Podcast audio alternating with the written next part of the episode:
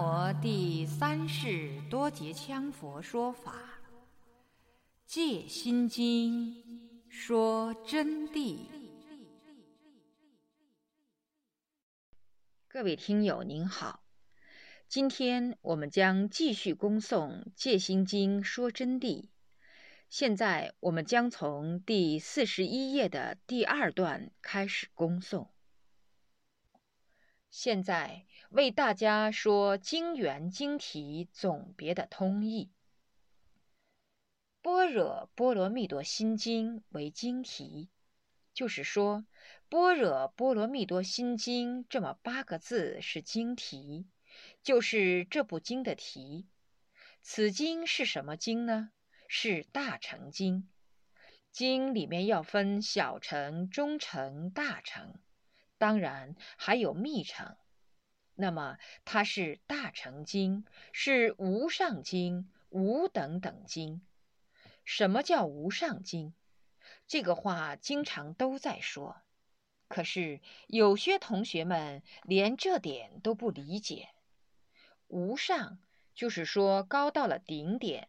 没有任何东西再能凌驾于它之上，就叫无上。上面没有东西了。无等等，没有任何经书可以和它齐等，就叫无等等。因此，我们能听到这样的无上、无等等经，你说多了不起？你们的福报有多高？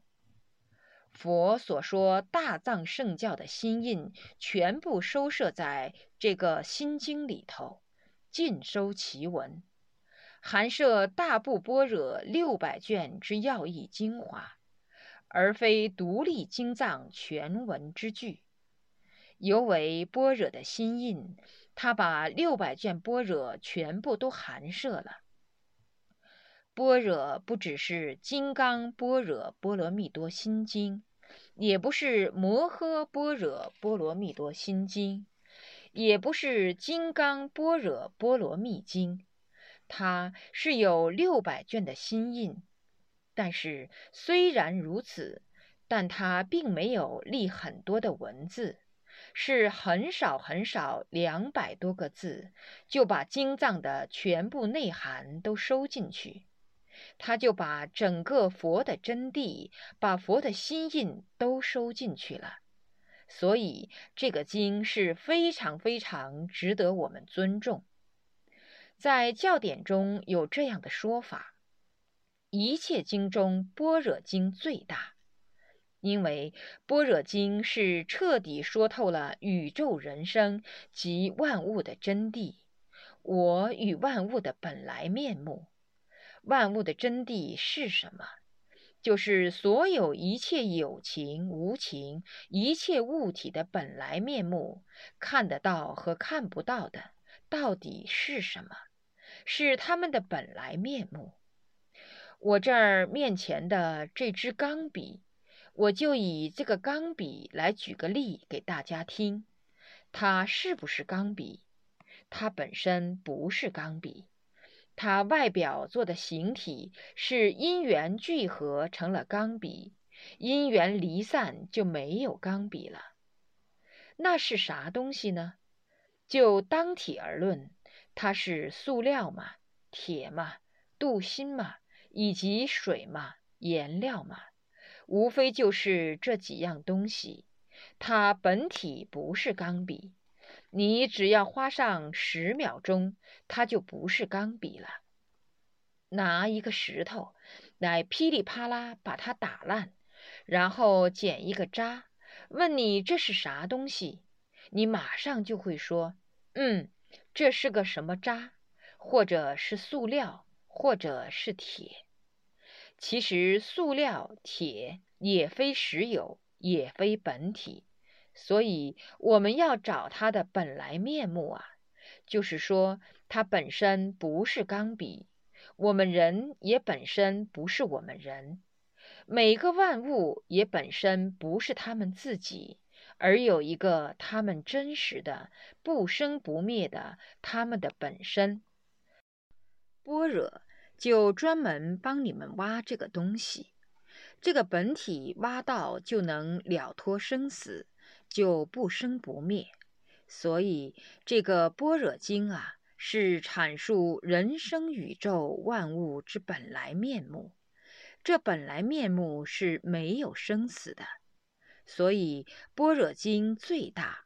般若经称为无上，在佛说的一切经中，以大乘法为最高最大，这是高僧大德们都知道的，而且修持好的以及经教熟练的善知识也晓得。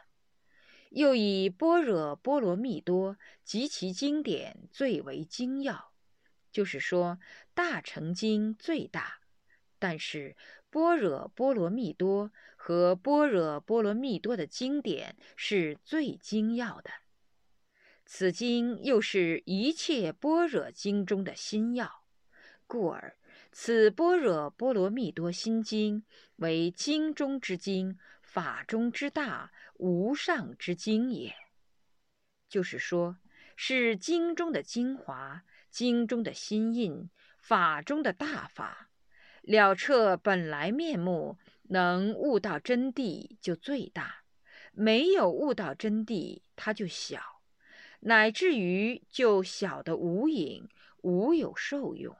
所以听这个经，一要有恭敬心，二要认认真真的听。听完以后，还要回去看，自彻自悟。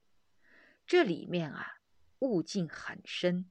千百亿万个差别，我告诉你们，但愿你们听完以后有彻悟的境界。此经乃观世音菩萨所说，不是佛说的啊。也许你们听我说出这句话会大吃一惊吧，因为你们所知的是佛说的，而非观音菩萨所说。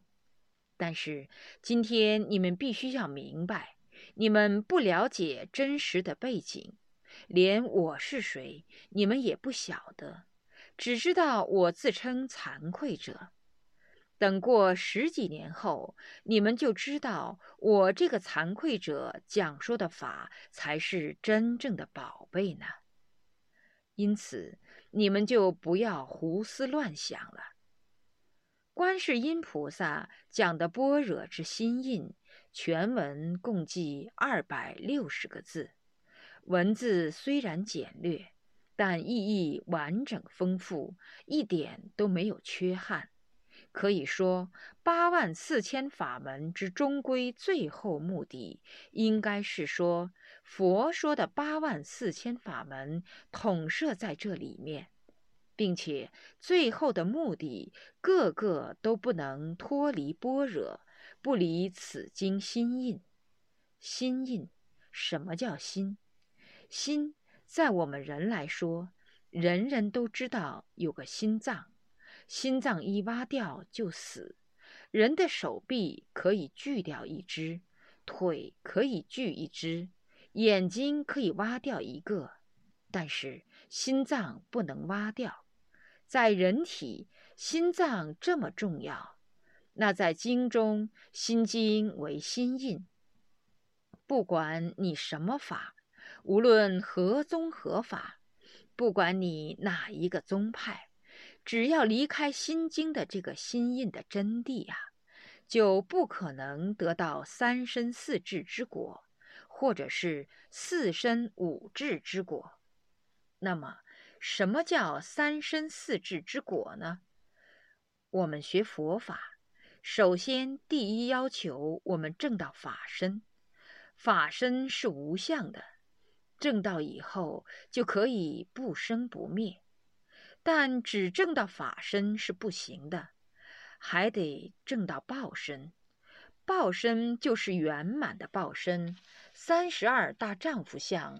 八十种随行庄严，六十四元因，就是佛的圆满报身。如释迦世尊现在处在报身佛土，就是报身。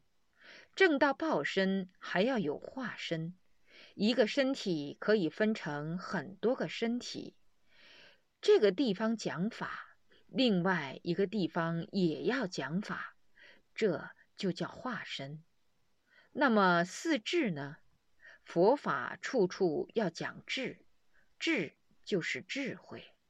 这个智慧是指的无上智慧、无垢智慧、最高智慧，不是普通的世间聪明智慧。是专门拿来斩断生死的智慧。浅说是有四智，即是大圆净智、成所作智、妙观察智、平等性智。每一个智就要讲一番道理给你们听。但是在这里，由于你们不懂，你们只晓得有三身四智就够了。以后再来细细的给你们讲，因为时间的关系。总而言之，达到佛的境界，就要证到三身四智，罗汉就不行。虽然有神通变化了脱生死，但他们是小乘辟支佛圆觉声闻，是这么一种境界，具备法身境。但是报身和化身是不行的，到了甘惠地菩萨的境界，才能一个身体分为两个身体，这是甘惠地菩萨。甘惠地菩萨以上才开始分初地、二地、三地，一直登到十地，以后直至十二地，再入正等觉妙觉。等于佛妙于佛的觉量，然后才是彻底圆满的佛菩萨，是这么样一个过程。所以说，学佛法、学心经的目的，到最后的圆满，是要达到三身四智的境界。因此，此经为成佛之指南，立生之法宝。特为大气之流发大乘心者而说，这个经书呢是普通人不能听的，是专门为大气、大根气、大法器的人讲的，为发大乘心的善知识说的，不是为发小乘心的声闻缘觉罗汉说的。你们不简单呐，你们发大乘心。因为这是为发大诚心说的啊，大诚心就是不能只考虑自己的利益，要考虑整个众生的利益，考虑世界的利益，哪怕忘我舍己，都要把整个人类、其他人的利益照顾到，要成一个善良的善知识。心经这个道理呀，它的心印啊。不管你是什么法王也好，什么仁波切也好，或者是诸古高僧在家的大德居士，必须都要去领悟内涵的地。那么，什么叫做法王呢？法王是在旧社会、古代、元、明、清时代都在封，是皇帝封的，比如说大宝法王等等法王。张家呼图克图法王等等，还有寺庙上的法王是封的寺主，还有一种法王呢，像宗喀巴大师就不是封的了，莲花生大师也不是，他们自己本身就是法中之王，因此就叫法王。一代宗师也该称法王，仁波切呢？就是活佛再来人，前辈子修法，又经过转世成为再来人。还有就是诸古，诸古就是应世者，也是过来人的意思。高僧呢，具有一定的功夫和德行教界的，就叫高僧大德。在家的居士，你们都懂了。在座的只要是受了居士戒、别解脱戒，进行了皈依，符合条件的称为居士，不是见人就叫居士。居士要看够不够居士的格。这个呢，我在这里也不详细讲。佛书甚多，现在有卖的，庙上也有。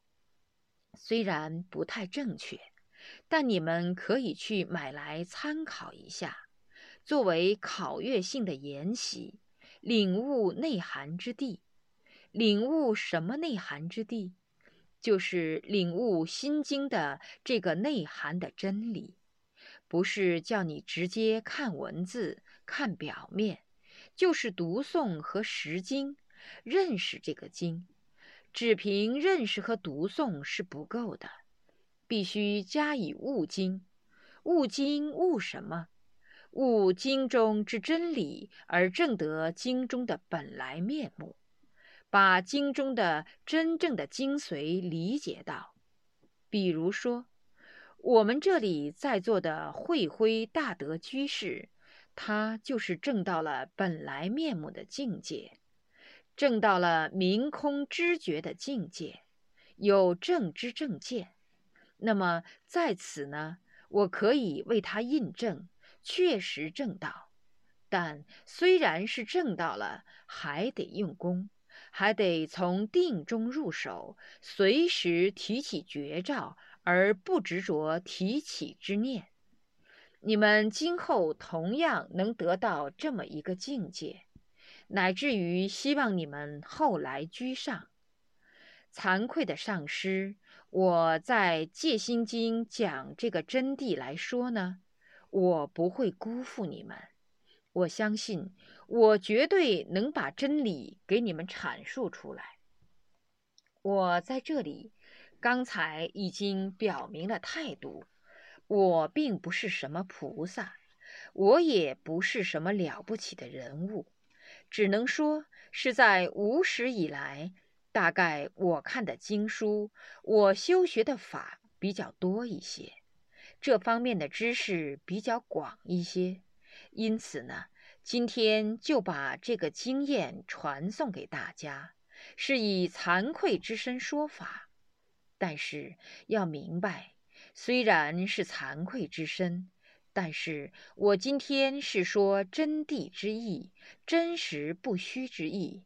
所以呀，要尊重观世音菩萨，也要尊重我说的话。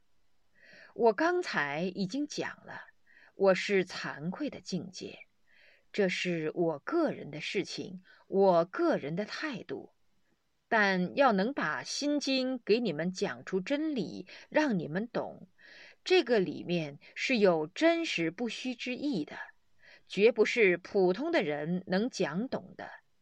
但尽管如此，我还是认为我是普通的惭愧者。若要弄懂此经，首先得明了经题总别之意，听经啊，要想把这个心经真正的弄懂，第一，我们就要明白经题的总别之意。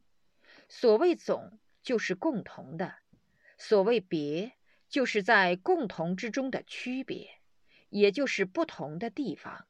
所指总者，为易经之题，就是心经的标题。所指别者为经，就是经的整个内容文字嘛。只要先明白题中之总纲含义，只要我们先明白了经题中整个总提纲的含义，然后对经内的别义之分，别义就是不同的各种意义，也就易于理解了。这里指的之分。就是千差万别的细致分布，叫做之分。其中又有通别之分，通就是共通性，别就是差距。般若波罗蜜多心这么七个字称为别题，就是说类别于其他经书，比如说《佛说阿弥陀经》。那么这个是般若波罗蜜多心，那个是佛说阿弥陀，他们就不同，但最后一个字相同，最后一个经字相同。经一字为通体，别在诸经诸部之意。它为什么叫别？刚才我举例了，《阿弥陀经》就讲的是阿弥陀佛的四十八愿及其极乐世界的一切境界。那么，《般若波罗蜜多心经》它讲的是般若，即宇宙人生万物的真谛。说穿了，这才是真正的佛法。《阿弥陀经》仅仅是一个化成品的境界。什么叫化成？就是说，利用一种方便，把你导引到那儿去，是圣凡相处的一个世界。只有心经的精髓掌握到以后，才是顿超直入如来地。别在诸经诸部之意，所以它就不同于《阿弥陀经》。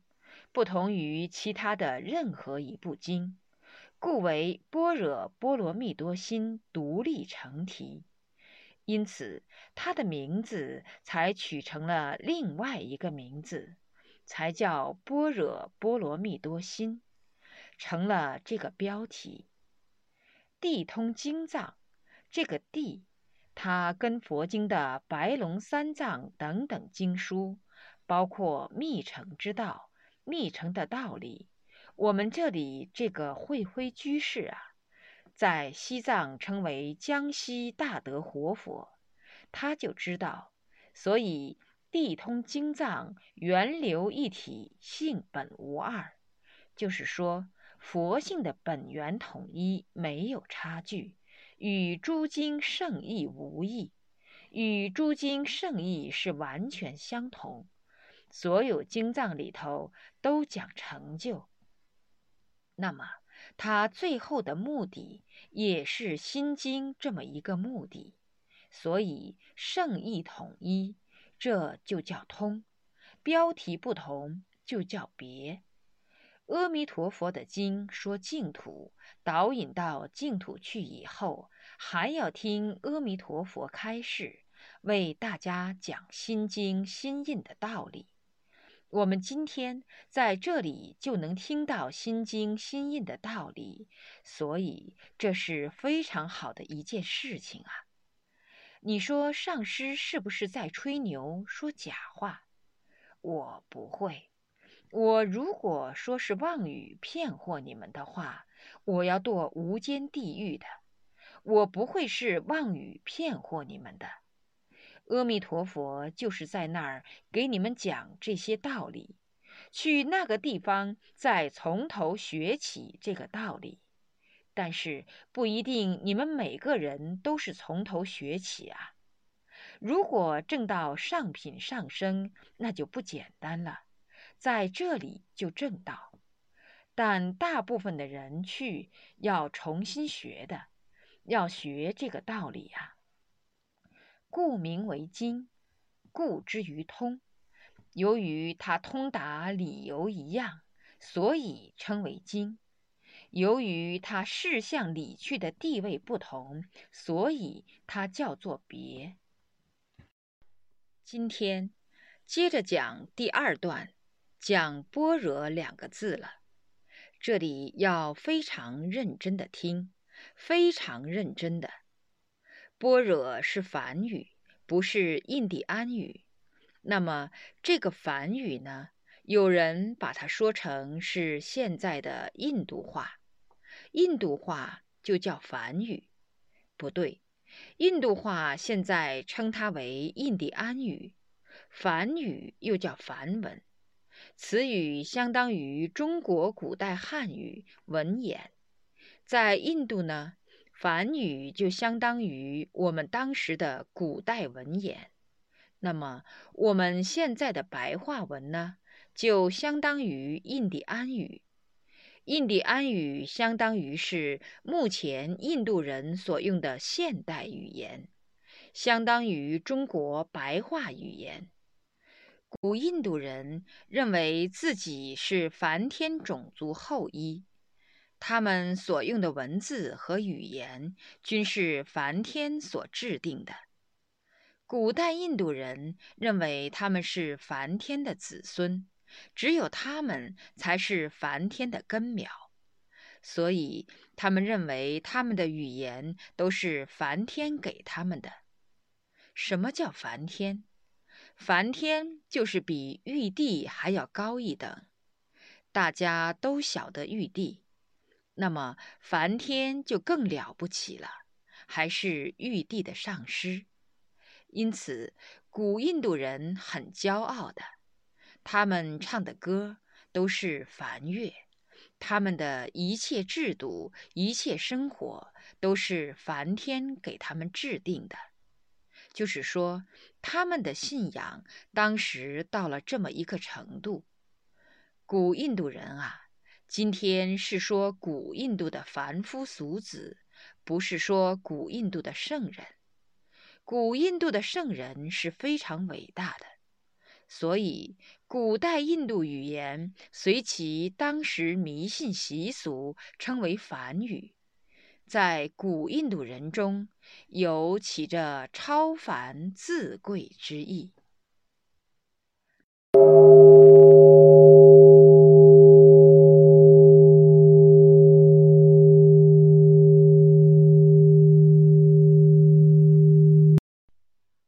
听友。您刚才收听到的是《戒心经说真谛》第四十一页至四十八页的部分内容，感谢您的收听。若要恭请《戒心经说真谛》经书，请电话联系零二二二八六九五九八零二。